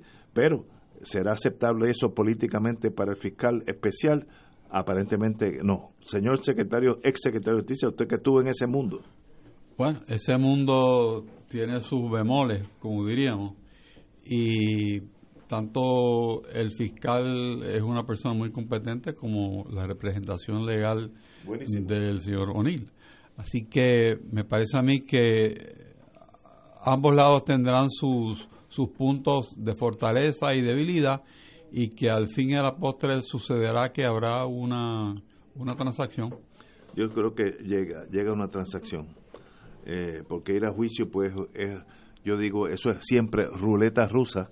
Ganas o mueres. Esas son las dos opciones cuando tú juegas ruleta rusa en un caso tan difícil como este de ir a, a corte. Pero ahí está, el, por primera vez sale a la luz pública que sí estaba buscando un acuerdo, pero aparentemente el tranque es si va o no a la cárcel. Bueno, ¿Por qué? Yo tengo una pregunta, ustedes que son abogados de experiencia. ¿Por qué eh, da la impresión eh, que O'Neill se resiste a, enfrentar la realidad? O sea, cuando uno lee, por ejemplo, el libro de Ives Sosa, que tiene alegaciones que van más allá de las que han desfilado en la opinión pública, ¿por qué se resiste y querer ver este juicio con todo lo que va a pasar allí? hay cosas emocionales que es muy difícil para alguien que no esté envuelto eh, evitar, eh, evitar las emociones. Eh, ¿sabe? Eso yo lo veo todos los días, gente que dice, no, no, esto no puede ser, pero la evidencia es 2 y 2 es 4. Eh, no, no, pero no, ¿sabes? No, hay un bloqueo emocional que a veces cuando meses después, un año después, el juez los condena, ahí hay un choque con la realidad y ahí cambia su personalidad. Pero antes de eso hay una negación a aceptar la realidad que bloquea al ser humano de, de poder analizar todo. Por eso es lo conveniente de un acusado tener un buen abogado que le pueda ver, discutir las cosas sin pasión emocional. Eso es una de las aportaciones mayores del abogado criminalista, es poder explicarle al, al acusado todo, todo el escenario posible de las cosas que le pueden pasar. Eso no es fácil a veces aceptarlo. Y los acusados, por lo general, están en negación. En negación, sí, sí. sí. Y el abogado ahí tiene un rol muy importante que llevar a cabo, sabiendo también que no hay caso perfecto, ni para fiscalía ni para la defensa.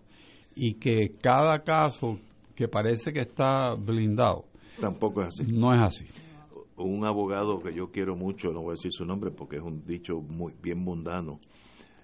Todo caso tiene cucarachas y eso es absolutamente cierto para la fiscalía y para la defensa. Ningún caso es perfecto, porque si fuera perfecto no hay que acusar a nadie porque todo el mundo es inocente o el que se acusa no puede defenderse porque es totalmente culpable. La realidad usualmente está en, en esos dos péndulos y todo siempre el problema de el digo la astucia de un abogado es encontrar las cucarachas en el lado contrario y ver y atacar por ahí los puntos débiles pero el otro también hace ese mismo trabajo al revés oye pero tenemos tenemos buenas buenas No noticias me has hablado de, de la reforma contributiva.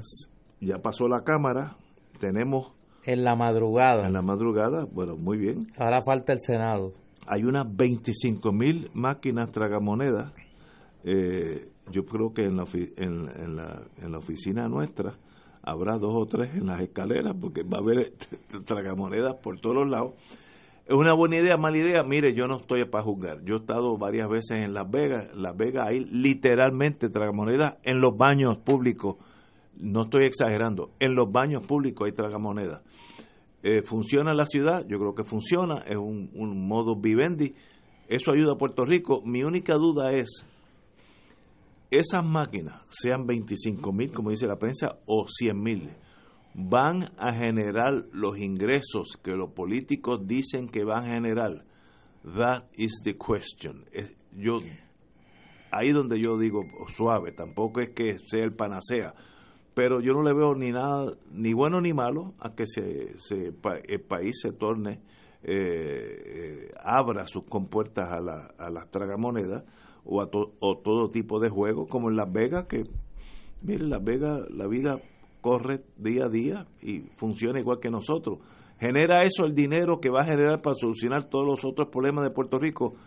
Ahí yo digo suave, Pero ahí, exagero. fíjate, esa preocupación que tú tienes, ¿tú sabes quién más la comparte? ¿Quién?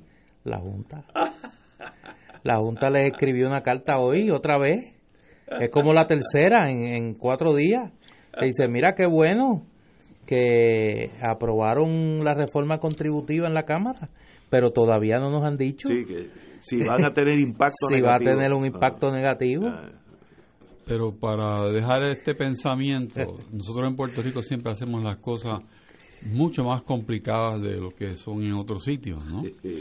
y el andamiaje contributivo asociado con las máquinas.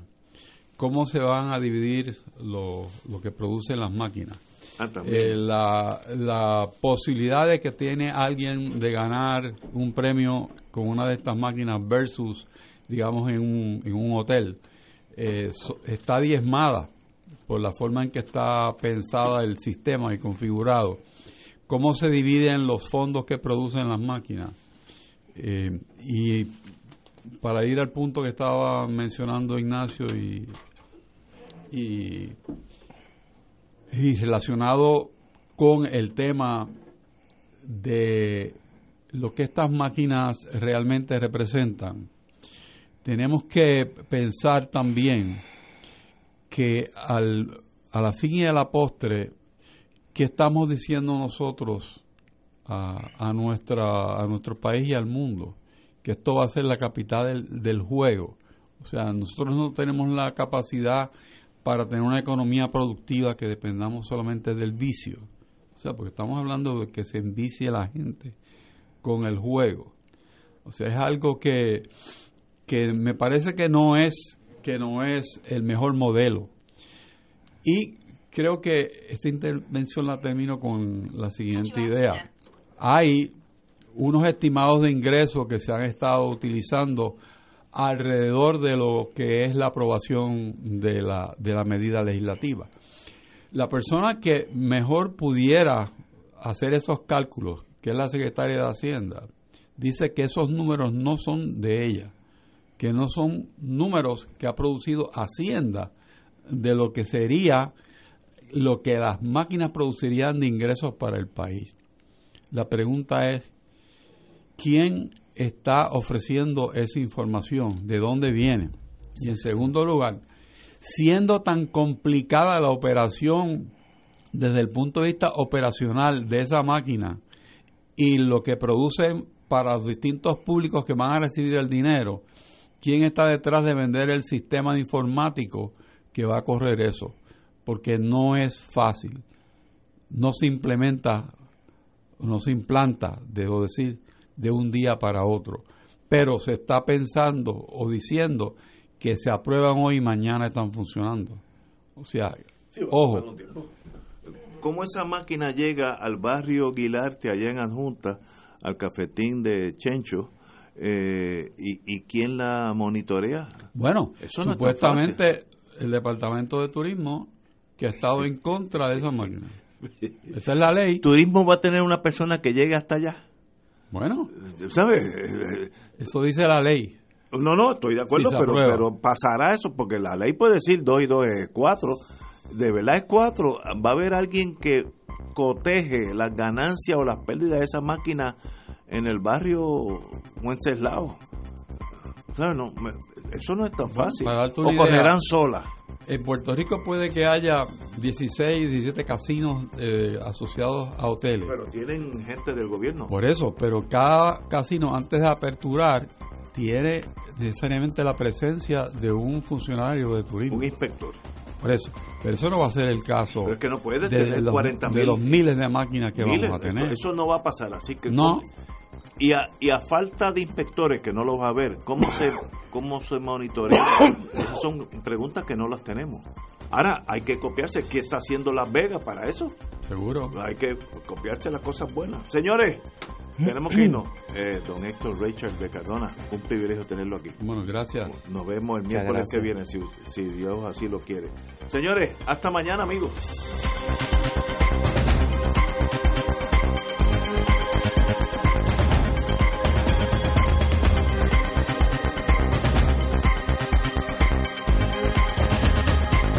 Esta emisora y sus anunciantes no se solidarizan necesariamente con las expresiones vertidas en el programa que acaban de escuchar.